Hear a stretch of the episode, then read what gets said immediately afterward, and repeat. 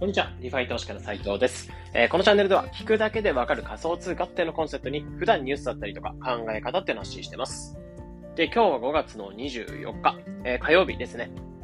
えー、皆さんいかがお過ごしでしょうか？まあ、今朝のちょっと個人的な話ではあるんですけど、まあ、フォロワー、えツイッターのフォロワーの方が1500人、えー、超えて、ありがたいことに超えて、えー、まあ、その年初とかで見てると、さっきちょっと見てたんですけど、500人もいないくらいのフォロワーの状態から、今年だけで、えー、すでにもう3倍ぐらいに増えてるってところではあったので、まあ、めちゃめちゃ嬉しいです。まあ、その、つついてきてくださりありがとうございますってところで、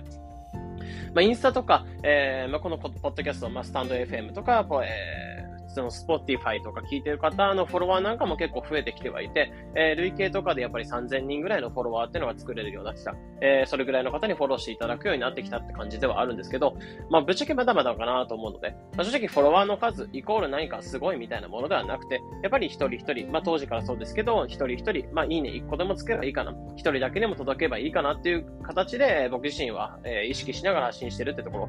まあ、僕自身は結局消耗しない投資家っていうところを目指すってところではあるので、えー、僕自身過去の、なんだろう、消耗してた投資ってものを、えー、トレード分析、トレード、トレードとかチャート分析とかいろいろやってたりしちゃうんですけど、まあ、そういった消耗しないトレード、消耗するような投資のやり方っていうのは進めないよ。じゃあ過去の僕自身がそこをどう変えてきたってところを、まあ僕、過去の僕向けに発信してるってところ、まあ一番そこかなってところはあるので、まあそこの軸はぶらさずに今後も発信していこうかなってところを思います。で、今日話していく内容は何かっていうと、タイトルにあったように、え DeFi 発信は毒味と同じ。で、ところで、 DeFi 発信する意味、え DeFi 発信するってどういうことなんだよってところだったりとか、あとは立ち振る舞いなんかを、え今回深掘りしていこうかなというふうに思ってて。で、配信を撮るにあたって背景としてあったのが、えー、まあ、昨日とあるツイートってのをしてあので、まずそこから紹介させていただくと、え DeFi 発信者って、え魚を市場からスーパーなどに届ける人に似てると思う。つまり、えー、鮮度抜群の情報を届ける人。だからこそニーズがあります。でも一方で、一般の人が食べられるかどうかを毒味しないといけないので、リスクもあります。え死の死と隣り合わせでも DeFi 発信する方は本当すごいですよっていうところで、えツイートした、えこの部分をちょっと深掘りしていきます。例えば仮想通貨っていうのを今触ってて、えー、それを預ける、 DeFi も挑戦してみたいな、 DeFi も興味あるなって方だったりとか、まあ、できればそこの、えー、 DeFi ってものを触ってることを発信もしていきたいなっていう方向けに今回話していこうかなって思います。で、僕自身は、この話で僕自身は、かれこれ、半年以上、リファイってものの発信もしていて、発信自体は結構長くは続けてきてはいるんですけど、やっぱりこの DeFi ってものに特化してから、フォロワーの方とかも結構フォローしていただく方が増えてきたって感じではあったんですけど、まあ、そこの DeFi の発信っていうのを中心にしてますね。で、その中で何を意識すればいいのとかってとこだったりとか、やっぱり半年以降やっぱりやってきてはいるので、えその発信を伸ばすでももちろんそうなんですけど、本質的にどういったことを意識しながらやった方がいいよっていうところ。まあ、何を意識すればいいのってところだったりとか、あとは、えー、まあ、この半年ぐらい、まあ、まだまだこの1年とか2年、3年って形で長く発信を続けていこうかなってところを思ってるので、その長く続けていこう。まあ、今半年間続けてこられた理由なんかも今回深掘りしていこうかなってところを思うので、これから DeFi の発信とか、 DeFi 含んで仮想通貨系の発信をしていきたい。ちょっと最新のテクノロジーとか触りつつ発信していきたいって方向けの、えー、まあ、参考になれば幸いになるか、えー、幸いですね。まあ、一つの心得として、まあ、参考になれば幸いです。じゃあ、えー、発信について、配信において何を意識すればいいのかというところを話していくと、えー、発信っていうのは毒味だよってことを伝えたいかなというところを思います。まあ、まず、 DeFi などの新しいもの、そもそもの新しいもの、新しいテクノロジーを発信していくってこと自体は、えー、なんか、さ、例えば何かを毒味していく、えー、誰が食べ、誰も食べたことないようなものを毒味していく。まあ、例えば、戦国時代の武将が食べていくものを先に毒味役みたいなことがいて、えー、その毒味役っていうのが大丈夫だったから、えー、戦武将も食べて大丈夫ですですよ、みたいなものが昔あったと思うんですね。あ、んな感じで、えー、新しいものを触っていく、それをレビューして発信していくってことは毒味と一緒なんだよってとこですね。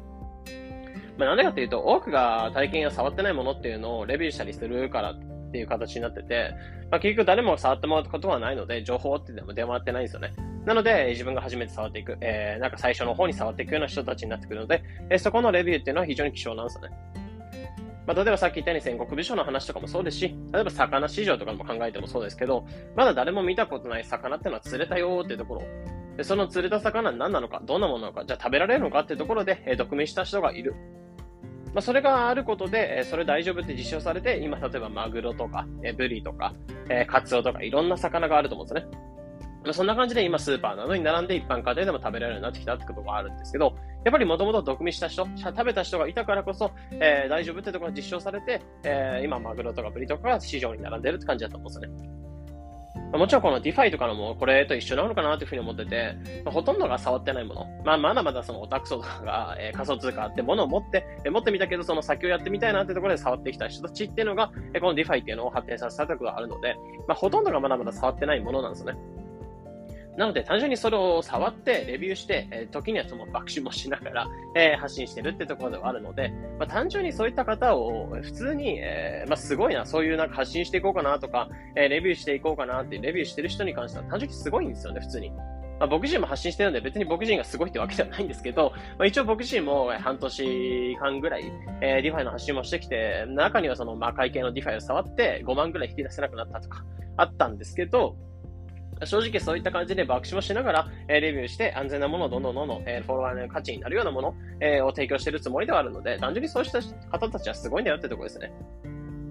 まあ、単純にリスクもあるので、そこに触っていくってだけもそうですし、えー、なんか、まあ、感覚的にバグってる人も、僕自身もなんかもう、これまで来ちゃうと、えー、 DeFi ってもの当たり前に触ってるので、なんかその、リスクとか怖いっていう部分がないんですけど、当時の自分って結構、やっぱビクビクしながら、送金とか怖くなりながらやってたので、まあ、そういったところなんかも、体験なんかも踏まえつつ、ビクビクしてる、しながらも発信してるっていうところは、まあ、そういったところは尊敬に値して、単純にいいんじゃないかなってところなんですね。だから例えば初めて魚を見る、えー、それを食べるみたいな感じで誰も触ってない DeFi っていうのを触っていくのは、まあ、これから触りたい人のためにえ、その毒味をしていくようなもの。なのでこれから発信をしていきたいよ、発信を頑張ってきたよって方に関しては、まあ、その毒味の精神みたいなものを持っておいた方がいいよってところですね。なので、例えば、初めて魚を釣った時に、それを食べたくないっていうふうに思うんだったら、正直発信は難しいかなってところを思ってて、まあ、誰もが触っているようなものを単純にレビューしていけばいいと思いますし、えー、誰もが、まあ、安全って言われるものを触っていけばいいと思いますし、まあ、仮想通貨ってまだまだ新しいので、えそういった市場にベットしながら発信するっていうのは、そういった毒味の精神、えー、まあ、スーパーに届ける人、えー、そのスーパーに届ける前に毒味をする人みたいなところを、え意識しつつ発信するのがいいかなってところですね。って言っても、僕自身やっぱりその魚だったら正直怖かったんで、あの、お腹痛くなったりとか、単純になんか、えー、なんですかね、なんかその魚の毒みたいなのがあったと思うんですけど、そういったものを体に摂取したら死んじゃったりするので、そういった怖さはあるんですけど、えー、まあもちろんこの DeFi 発信をしていくっていうところも怖さはあるんですけど、じゃあ、その DeFi 発信を毒味をしていく、えー、結構怖いっていうものではあるんですけど、そういった怖いものをどのように、えー、自分の中で調整をしながら発信していくことが重要かなっていうふうに思うので、じゃあ長く発信続けていく、そういった DeFi ってところで、え DeFi とか仮想通貨系のところで、えポジションを取りつつ発信をしていくってこと、長く続けるってことがやっぱり重要なので、その長く続けるために僕自身どんなことを意識しているかっていうところなんかも次ちょっと話していきます。なので、単純にここまで話してた内容としては、えー、発信自体は毒味と一緒なんだよ。じゃあ、毒味と、その初めて魚、初めて見る魚が釣れたように、えー、それを食べるような感じで、まあ今までマグロとか、カツオとか、そういったものが流通しているよ。じゃあ、 DeFi 発信も同じで、えー、初めて誰も触ったことないもの、誰も多くは触ってないようなもの、もうそういったものを、えー、実際に触って、レビューして、発信して、まあ特には爆死もしながら、えー、発信していく。まあ、そういったところなので、発信者は単純にすごいですし、それをやっていこうってことは、えー、自分自身も、自分自身もそういったすごい人になれるんだよってところ、まあ、そこも改めて、えー、意識した上でやっていくのがいいかなってところですね。じゃあそういった上で、えー、まあ、発信ってもの自体はやっぱり1日2日とかでなっていくわけではなく、僕自身もやっぱり、えー、まあ、かれこれ本当に何年ぐらいか、えー、発信をしてて、やっとこれ最近ちょっとずつなんか軌道に乗ってきたかなってところではあるので、まあ、そういった長く続けていく、えー、長くやっていく上でどういったものを意識しながらやっていった方がいいか、どういったところを意識してるよ、僕自身はどういったところを意識してるよってところなんかもプラスアルファちょっとここから話していきます。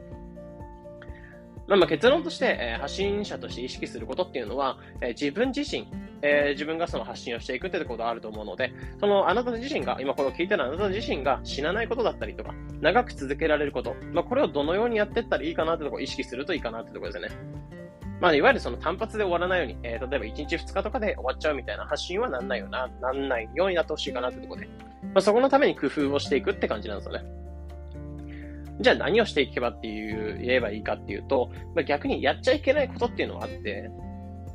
例えば、えー、仮想通貨、何か DeFi とかが高利回りものもめちゃめちゃなんか魔界みたいなものが出てきたよ。じゃあそれの、えー、可能性っていうのを信じて、信じて、全資産ぶち込むみたいなところはやめた方がいいかなって思ったりとか、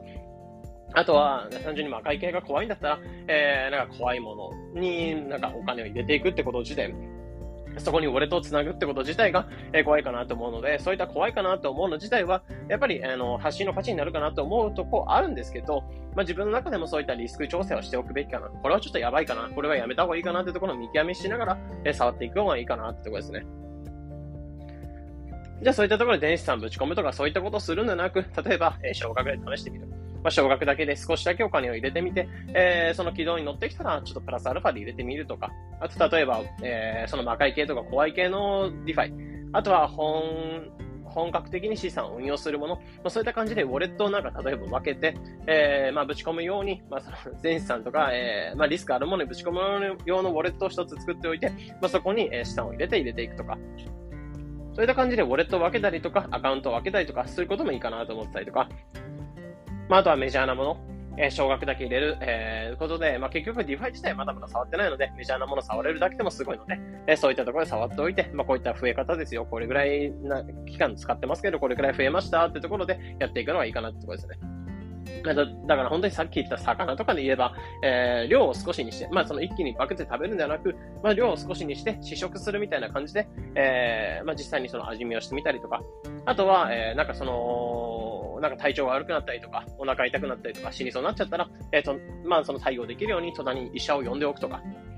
え知人に、知人の医者をちょっと呼んでおくとか、例えば、えー、まあ、この魚っていうのはどこか連れて、えー、どこのものを食べやすいから、じゃあここの魚っていうのは、その地帯の魚っていうのはどういったものが多いんだろう。えー、じゃあもうこの魚が多いんだったら、これもちょっと安全じゃないかな、かな、ないかな、みたいな感じで、まあ、ちょっとリサーチもやってみるとか。